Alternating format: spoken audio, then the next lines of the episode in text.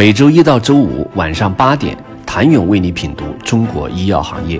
五分钟尽览中国医药风云。喜马拉雅的听众朋友们，你们好，我是医药经理人、出品人谭勇。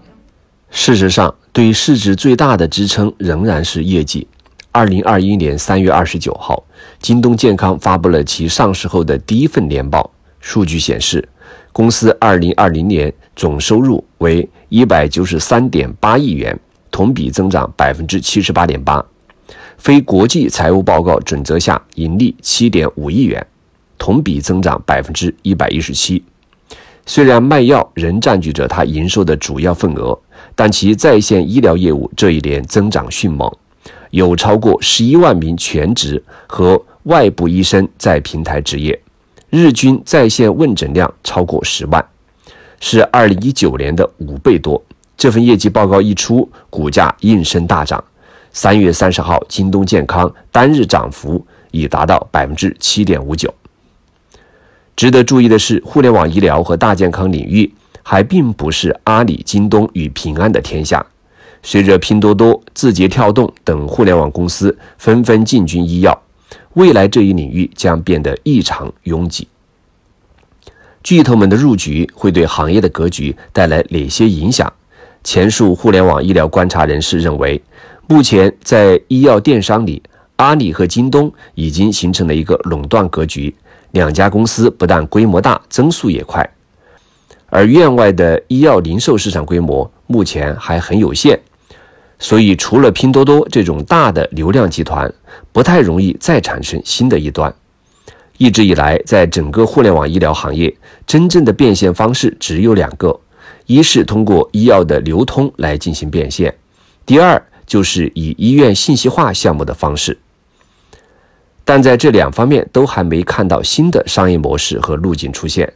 传统的常见病用药本质上就是流量端的变现。其他端对于常见病用药来说，几乎没有特别大的竞争优势，大家主要就是比价格、比便捷程度。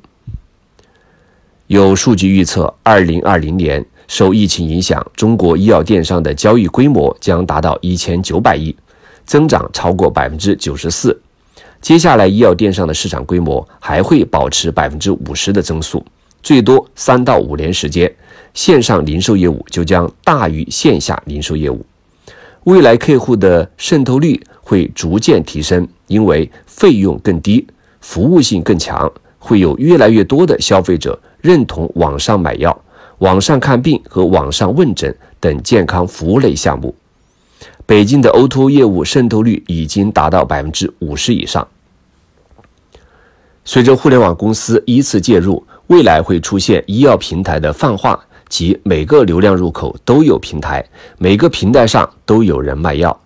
京东、阿里可以卖，抖音也可以卖。而伴随这种泛化，药企可能会逐渐掌握互联网医药的主导权，因为不断有新的渠道出现，对产品来说是好事。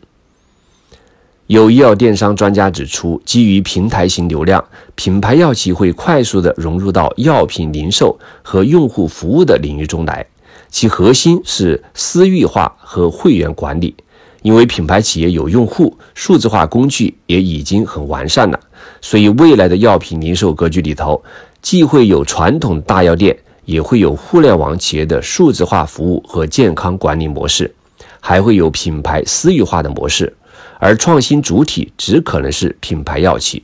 因为他们有精力、财力、野心和不可替代性。而未来互联网医药可能会从企业化的平台分散到各个私域化的场景中来，这一趋势则可能由腾讯来推动，因为基于视频号和微信生态是可以来做这件事的。品牌企业加微信生态极有可能彻底改变传统药品零售服务行业。谢谢您的收听，想了解更多最新鲜的行业资讯、市场动态、政策分析，请扫描二维码。或添加医药经理人微信公众号“医药经理人”，医药行业的新闻与资源中心。我是谭勇，周一见。